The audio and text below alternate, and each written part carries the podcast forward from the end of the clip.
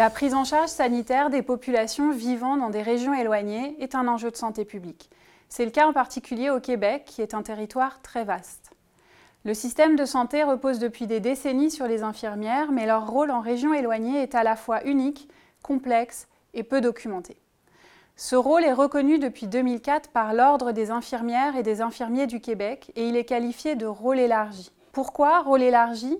Parce que par rapport au rôle infirmier traditionnel, il repose sur une responsabilité diagnostique et une plus grande autonomie des infirmières.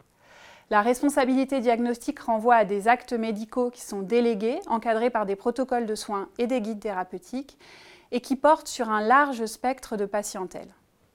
Une infirmière peut, par exemple, diagnostiquer une otite chez l'enfant et lui prescrire un traitement.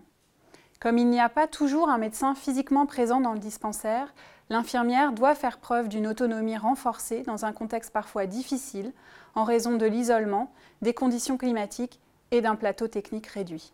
Ce rôle élargi a été progressivement formalisé, mais nous avons constaté dans nos entretiens préliminaires qu'il restait à géométrie et à temporalité variable et qu'il était sans cesse redéfini par les infirmières en fonction de leurs expériences en dispensaire. Nous avons donc cherché à mieux comprendre ce caractère évolutif et dynamique au travers d'une recherche ethnographique auprès des infirmières pratiquant dans les villages de la communauté inuite de l'Arctique québécois. Nous montrons qu'il existe en fait quatre rôles constitutifs du rôle élargi.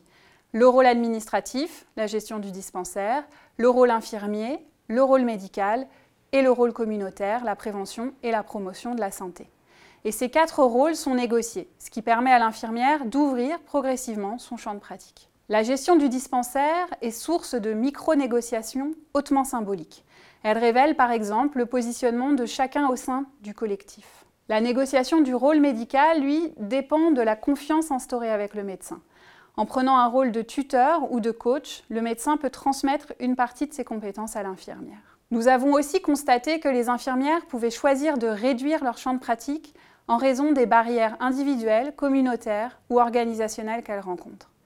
Elles sont en effet confrontées à des situations parfois dramatiques qui sont source de stress et de choc post-traumatique.